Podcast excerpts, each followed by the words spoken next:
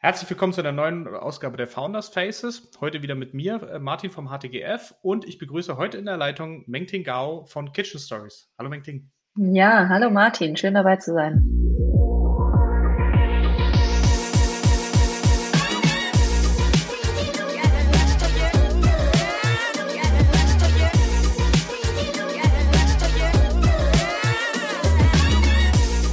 Schön, dass du dabei bist. Äh, ich freue mich sehr darüber, weil wir wollen heute ein bisschen auch über deine Geschichte reden, aber vorher fangen wir an, wieder mit unserem kleinen Fragebogen. Was gab es bei dir heute Morgen? Kaffee oder Tee?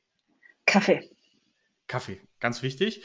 Ähm, wir sind im Jahre 2021, das heißt, Reisen ist ein bisschen komplizierter dieses Jahr. Äh, hast du schon Pläne? Wenn ja, wo soll es hingehen?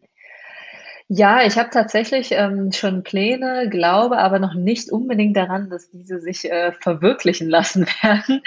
Ähm, tatsächlich äh, haben wir mit einer relativ großen Gruppe von Freunden ähm, einfach nur ein Haus in Brandenburg gemietet. Das war schon äh, zu Lockdown-Light-Zeiten. Das haben wir jetzt schon dreimal geschoben auf jetzt Mai. Ich glaube, das wird dennoch nichts.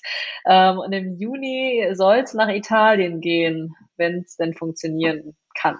Mal schauen. Ja, aber wir drücken die Daumen. Ne? Ich habe auch äh, Dänemark gebucht für Juli. Für Juli. Ich bin, äh, wir, sind, wir sind positiv gestimmt. Es klappt. Wir, wir, wir glauben daran. ähm, genau. Das ist äh, auch ganz spannend. Was ist bei dir mit dem Thema Mobilität? Wie bewegst du dich am liebsten? Fahrrad, Scooter, Auto, Laufen? Äh, ja, da muss ich leider zugeben, ich bin äh, klassisch Autofahrerin und ich fahre wirklich auch gerne Auto. Ja, ja. Auch in Berlin? Auch in Berlin, ja. Ich fahre tatsächlich zum Office mit dem Auto und auch wieder zurück und habe da auch einen Parkplatz und das ist einfach schön. Gut. Das, das gibt es ja auch und ich hoffe demnächst mit, mit Stromladestelle, sodass das auch alles äh, grün und nachhaltig ist. Ja, das wäre super. Genau. Und ähm, das letzte, die letzte Frage, äh, lieber selbst kochen oder lieber Thermomix? Lieber selbst kochen auf jeden Fall. Äh, ich koche sehr gerne und experimentiere auch gerne. Das ist wahrscheinlich jetzt nicht unbedingt nicht vorherzusehen gewesen, ähm, aber definitiv äh, selbst kochen. Okay. Hast du aber auch einen Thermomix? Hast du damit mal rumgespielt? Nee, habe ich tatsächlich nicht. So, weil ich habe äh, extrem viel, auch viele, viele äh, gehört, dass viele Sterneköche auch äh, mit dem halt rumspielen, weil der, ja. der wohl sehr gut unterstützt in der, in der Küche. Ja, tatsächlich. Ähm, Wieso wir das fragen, da kommen wir jetzt zu. Äh, und zwar geht's um äh, Kitchen Stories. Du hast äh, zusammen mit der, mit der Verena Huberts zusammen äh, Kitchen Stories gegründet, und zwar schon im Jahre 2013. Aber lass uns gerne mal ein bisschen, bisschen früher anfangen. Ähm, wo bist du denn groß geworden und äh, wie hat es dich dann an die WHU verschlagen? Äh, ja, also tatsächlich, ich bin ja in China geboren ähm, und dann mit vier nach Deutschland gekommen, weil mein Vater so ein bisschen die Möglichkeit hatte, seinen Doktor äh, in schönen Duisburg zu machen. Ähm, bin also mhm. im Pott gelandet und äh, im Grunde genommen auch im Pott aufgewachsen. Ähm, mein Elternhaus ist in Mörs, das ist offiziell schon nicht mehr Pott, aber ich bin im Pott halt sehr verbunden, das ist auf der anderen Rheinseite, also ist alles, alles ganz nah beisammen. Äh, genau, und da bin ich äh, zur Schule gegangen, habe mein Abi gemacht und äh, an die WHU hat es mich tatsächlich verschlagen, weil meine Eltern es zufällig im Fernsehen gesehen haben. Also nie irgendwie in Planung gewesen, geschweige denn überhaupt BWL oder auch Privatuni. Ähm, und dann kam es so, dass sie das gesehen hatten und gefragt hatten, ob ich da nicht Lust zu hätte. Ich war damals nach dem Abi ehrlich gesagt recht planlos unterwegs, ähm, war dann dort beim Tag der offenen Tür und fand das ganz nett und habe gedacht, ja, das probiere ich mal. Und als dann geklappt hat, war es dann so. Ja. Ist ja, ist ja auch eine ne schöne, ne schöne Gegend da, um es mal simpel zu sagen. Ja, doch schon. Also ich meine, es ist natürlich klein, ähm, aber nett, schön. Genau. Und es war ja auch, äh, muss man auch sagen, 2008 bis 2011 Bachelor, dann direkt im Anschluss den Master, also auch das, das komplette Programm mitgenommen. Ähm, was ich noch gesehen habe, äh, auch zwei Auslandssemester, Washington, Sydney. Was, was hast mhm. du da so mitgenommen aus, aus den beiden Themen? Ja, also ich meine, Auslandssemester waren natürlich immer mit so die schönsten Semester, vor allem wenn man einfach ähm, ja mal in einem ganz anderen Setting war, äh, ganz alleine unterwegs und äh, sich einfach nochmal so ein bisschen neu erfinden und neu ausprobieren konnte. Ähm, ja, das war eine richtig geile Zeit, muss ich sagen. Also vor allem äh, Sydney ist mir sehr ans Herz gewachsen. Ich glaube, wenn Australien nicht so wahnsinnig weit weg wäre, dann äh, wäre ich äh, auch gerne dort geblieben. Das glaube ich, ja, das höre ich, höre ich öfter. Leute, die, die verschlägt es dann dahin und die bleiben dann gerne länger da. Ähm, du bist dann aber doch zurückgekommen, du warst, äh, hast dann auch so eine kleine Konzernkarriere gemacht. Also Volkswagen, Deutsche Bank, dann äh, noch bei Boston Consulting Group. Ähm, ja. Konzern war es dann doch nicht? Nee, also tatsächlich, das sind alles drei sozusagen Praktika, die ich während meines Bachelorstudiums gemacht habe. Also ich ja, bin eigentlich relativ ohne große Erwartung an die WHU gegangen und ähm, da wurde mir damals relativ schnell klar, dass eigentlich alle entweder in die Investmentbank oder in die Unternehmensberatung wollen. Damals war ja Gründen noch nicht so wirklich auf dem Vormarsch. Also äh, 2008, ähm, ja, ich erinnere mich an Zalando, was sozusagen damals mit das erste war. Die haben dann noch so kleine grüne Flyer äh, verteilt an der Uni, als es dann losging. Äh, habe mich also erstmal so in den klassischen Bereichen umgeschaut und mir war eigentlich immer sofort nach dem Praktika auch klar, da willst du nicht hin oder nicht bleiben. ähm, also war spannend und ich habe sicherlich viel gelernt, aber es war einfach nicht so meine Welt. Ähm, ich habe dann nach dem hm. Bachelor stattdessen ähm, mein erstes Startup-Praktikum gemacht ähm, bei Tausendkind und äh, ja, bin dann irgendwie an der Startup-Szene in Berlin äh, tatsächlich hängen geblieben. Bin eher so ein bisschen widerwillig äh, zurück in den Master gegangen, wollte eigentlich direkt nach dem Bachelor schon was starten und habe dann aber last minute nochmal einen Rückzieher gemacht tatsächlich. Okay, hattest du damals schon eine Idee, Team und alles? Und, äh ähm, ja, es hätte eine Ausgründung sein sollen ähm, von Tausendkind damals. Und hm. ähm, das war eigentlich schon recht weit alles. Und ich hätte eigentlich nur noch loslegen müssen, wenn man so möchte. Und ähm, habe dann wirklich, also so, ich glaube, einen Tag oder zwei vor Studienbeginn gesagt, äh, doch nicht, ähm, weil mir dann das irgendwie in dem Sinne nicht so ganz mein eigenes genug war. Also ähm, mhm. es war irgendwie eine coole Idee, ich konnte mich auch gut mit dem Thema auseinandersetzen, aber hatte immer so das Gefühl, das wäre nicht so richtig meins gewesen und habe dann gedacht, naja, wenn du jetzt halt nicht irgendwie eine Idee oder ein Team hast, ähm, von dem du super, super krass überzeugt bist, dann vielleicht doch nochmal zurück an die Uni. Okay. Super, aber dann äh, zwei Jahre später ging es ja dann doch los mit was eigenem. Ja, genau. Also im Master habe ich schon immer mit einem Auge immer so nach Berlin geschielt, ähm, habe auch ähm, bei ein paar anderen Freunden hier und da immer mal mitgearbeitet, war auch häufiger mal da und es war für mich eigentlich schon immer klar, wenn es irgendwie klappen würde, würde ich gern was eigenes machen. Ähm, und mhm. ja, so kam es dann, dass dann mit äh, Abschluss Masterarbeit es dann tatsächlich mit äh, Verena damals nach Berlin ging und äh, noch mit einer ganz äh, rohen und ganz anderen Idee. Wir wollten nämlich eine Burrito-Kette äh, in Berlin starten. Also eine Art Tex-Mex Restaurantkette. Es musste natürlich auch direkt eine Kette sein. Natürlich, natürlich. Als Franchise, äh, äh, so, so wie Dolores oder äh, wie ähm, das jetzt? Äh, ja, so wie Chipotle, Chipotle und Co. Ah, also Chipotle. so ein bisschen so in die Richtung. Ähm, ja, das war einfach, kam so ein bisschen daher, dass, also ich wollte immer irgendwas unbedingt mit Essen machen und immer irgendwie eine eigene Company starten. Verena lag dem Gründen damals noch nicht so nah. Die ist ja auch im Master erst ähm, an die WHU gekommen, äh, waren aber gut befreundet im Studium und äh, sie war ein extrem großer Fan von Tex-Mex Food und hat dann praktisch gesagt, boah, wenn du in dem Bereich was machst, dann mach ich mit. Ähm, genau, und wir hatten andere Kommilitonen, die eine äh, Dönerkette in den USA aufgebaut hat und äh, wir haben gedacht, naja, es ist eigentlich relativ ähnlich. Ne? Die haben wenig türkische Immigranten, wir haben wenig mexikanische, aber so vom Essensprofil her, vom Geschmacksprofil her war es gar nicht so weit weg. Da dachten wir, naja, das ist vielleicht gar nicht so eine schlechte Idee und sind dann damit erstmal nach Berlin gezogen. Okay, und wie weit seid ihr damit gekommen? Ja, wie man merkt, nicht so weit. Ähm, nee, also ich meine, wir haben schon ein bisschen Zeit damit verbracht. Also sicherlich so zwei bis drei Monate in etwa haben wir diese Idee sondiert. Also wir saßen zum Beispiel beim Dolores ja. ähm, und haben da wirklich, also manuell aufgeschrieben, wie viele Bestellungen haben die, was bestellen die Leute da, saßen da immer super creepy in der Ecke neben der Kasse so ungefähr und haben dann mal so eine Stunde zugehört, was die Leute so bestellen. Ähm, und bei Dolores gibt's ja auch immer diese Marken, die man sich ziehen kann. Das heißt, man ja. konnte immer an der Zahl relativ gut erkennen, wie viele Bestellungen sie denn eigentlich äh, pro Stunde Stunde oder so am Tag gemacht haben.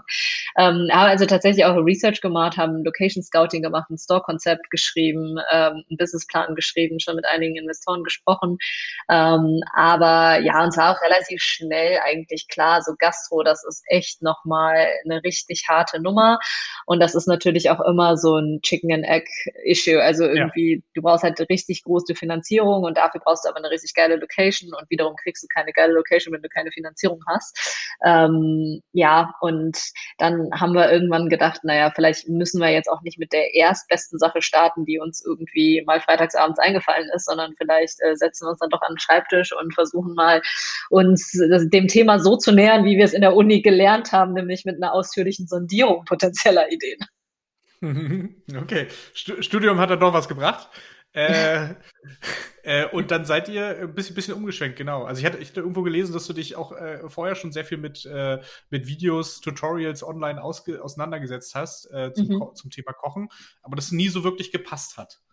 Genau, ähm, das war tatsächlich so. Also wir waren so in der Sondierungsphase, hatten uns ähm, ganz viele Konzepte angeschaut, ganz viele Geschäftsmodelle auch angeschaut, unter anderem auch viel im Healthcare. Aber irgendwie hat uns das nie so richtig gepackt. Also so das Thema Essen hat uns irgendwie zusammengeführt und wir fanden es auch immer nur spannend, wenn es irgendwie ums Essen ging. Ähm, und wir haben ja zusammen in einer Wohnung gelebt damals und äh, ich habe immer Kochshows die ganze Zeit geschaut. Ähm, ich habe schon immer Kochshows geschaut, schon seit ich sehr klein war.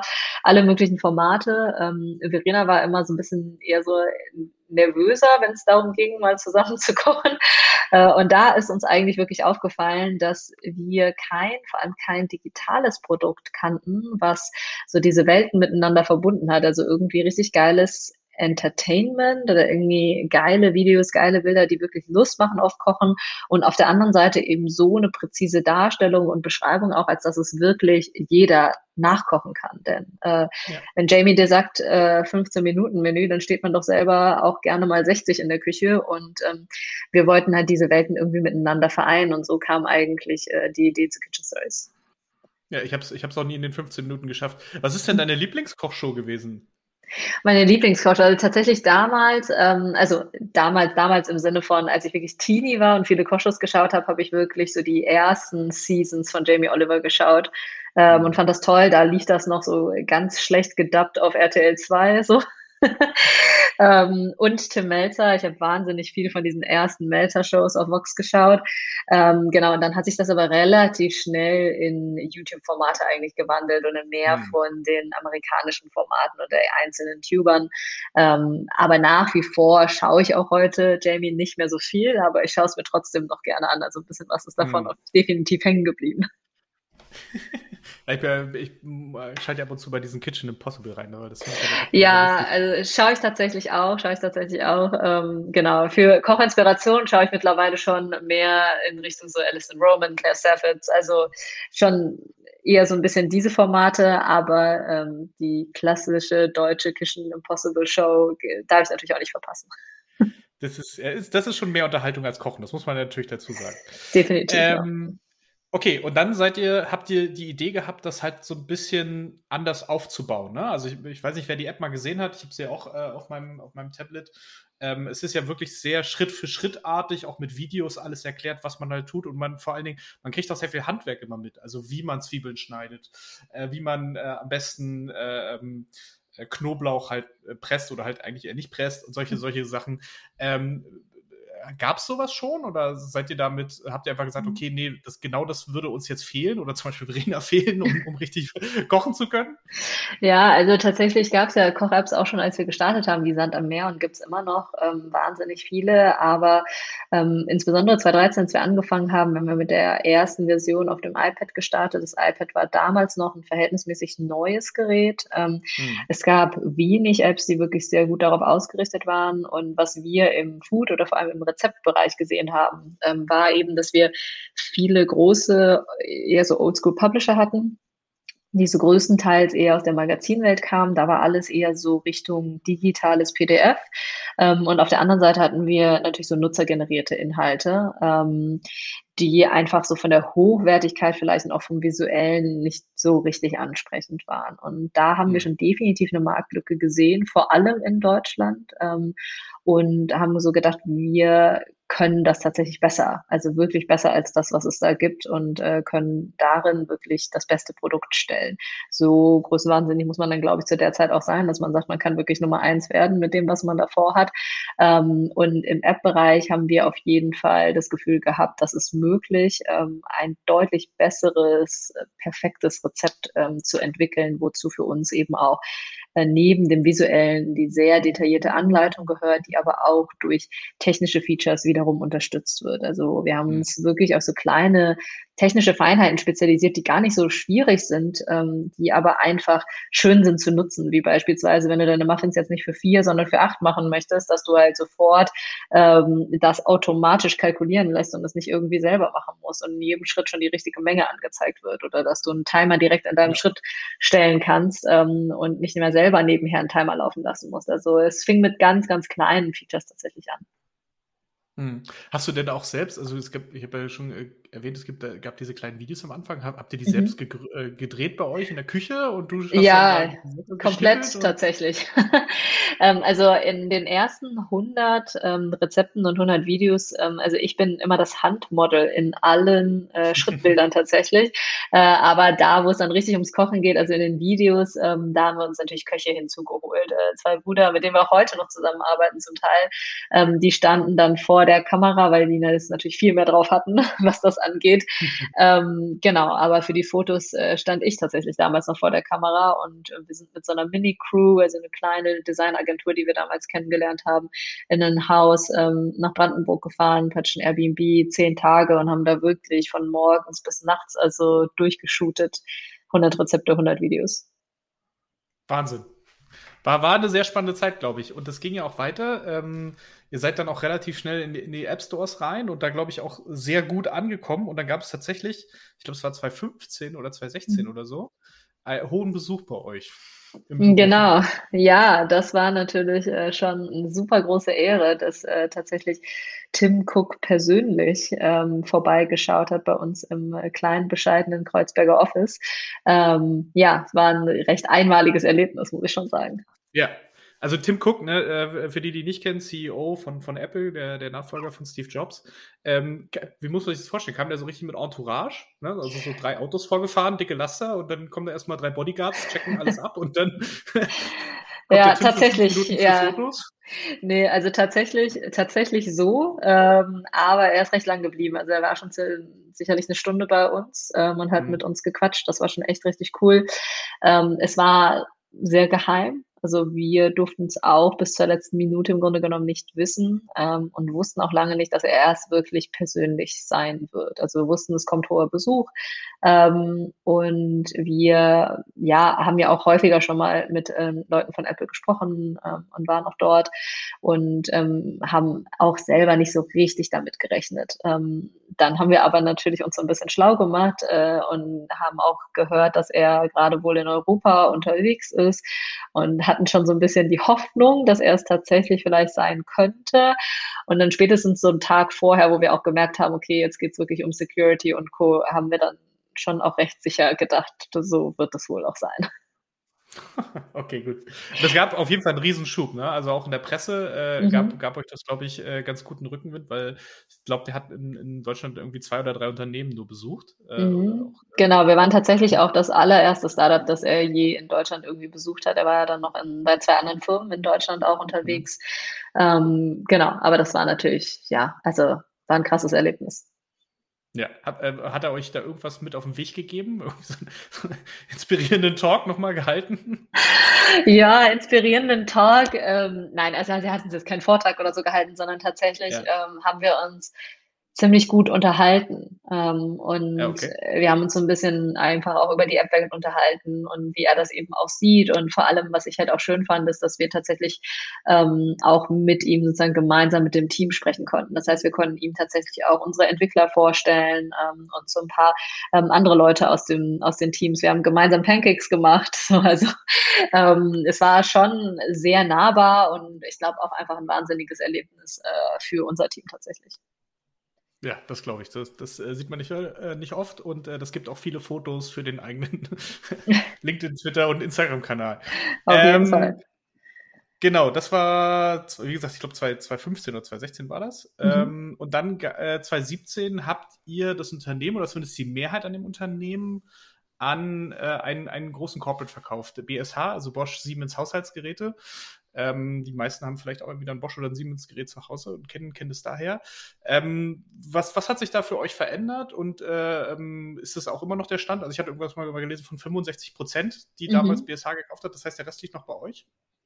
Genau, also mittlerweile haben sie schon ein bisschen mehr tatsächlich, mhm. ähm, aber äh, es liegt immer noch ein Rest ähm, bei Verena und mir.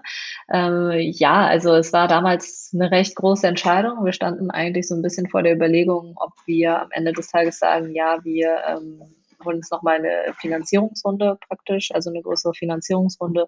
Oder ähm, es geht eben darum, dass wir uns einen strategischen Investor mit an Bord nehmen.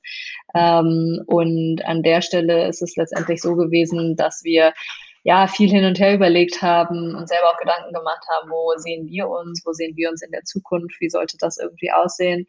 Ähm, und haben uns dann dazu entschlossen, dass wahrscheinlich insbesondere in unserem Bereich, wo wir doch sehr langfristig auch technische Investments sehen, um den Markt wirklich auch nachhaltig zu verändern, wahrscheinlich ein Stratege an der Stelle mehr Sinn macht, ähm, so dass wir äh, ja uns dann so ein bisschen auf die Suche gemacht haben, aber tatsächlich lief alles eher so Knall auf Fall. Also wir hatten uns gerade so mehr oder weniger dazu entschlossen zu sagen, wir sollten wahrscheinlich auf den Strategen gehen und dann kam auch schon zufällig die Intro und ähm, ja, ging dann alles recht fix, muss ich sagen. Okay.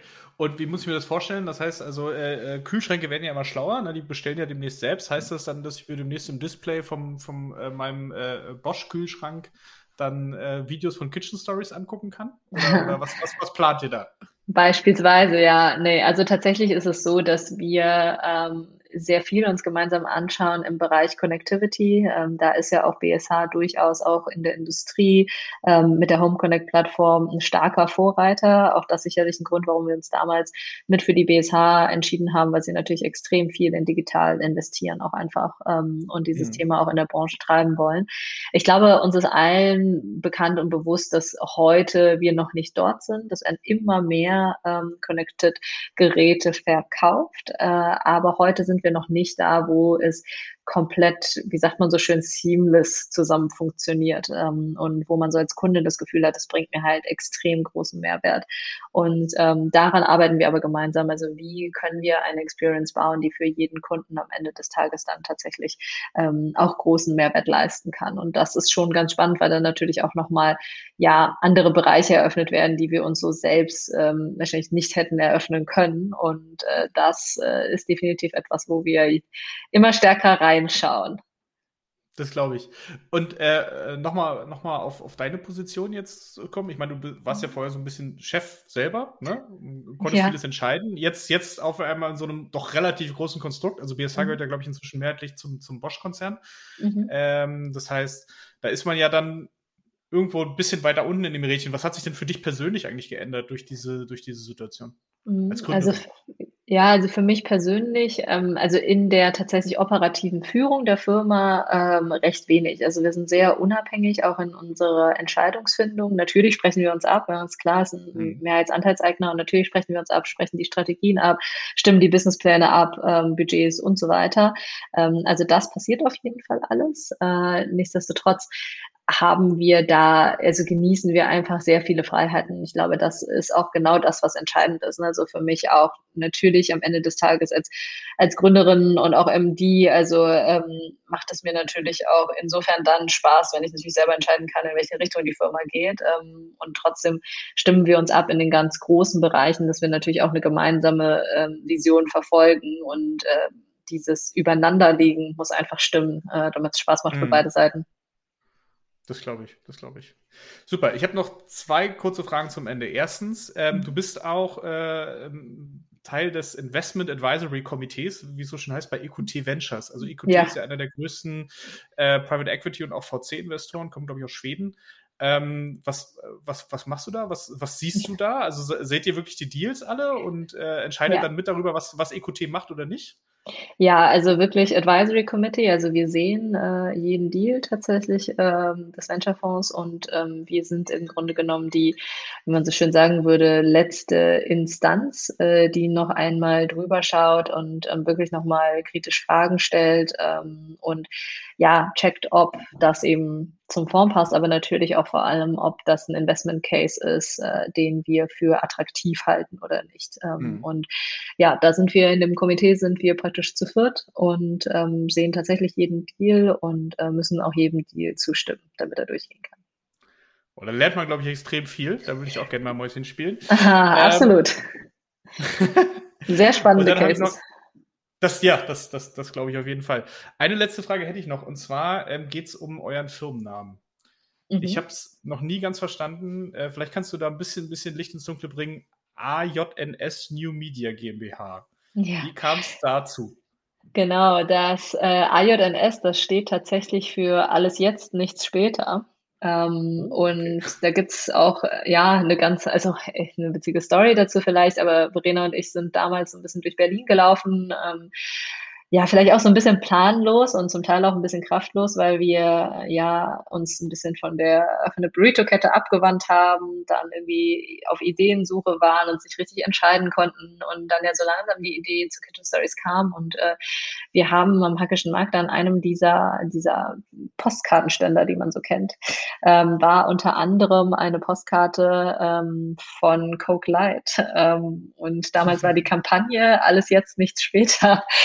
Ähm, und die haben wir da gefunden und die haben wir da gesehen und da haben wir gedacht, ach komm, äh, lass uns das jetzt einfach mal machen. Und so ähm, haben wir tatsächlich auch den Namen der GmbH bestimmt und äh, ja, haben dafür die Kürzel genommen, dachten, naja, für die, die es nicht kennen, die sagen dazu dann vielleicht auch eins, macht übrigens keiner, alle sagen AJNS.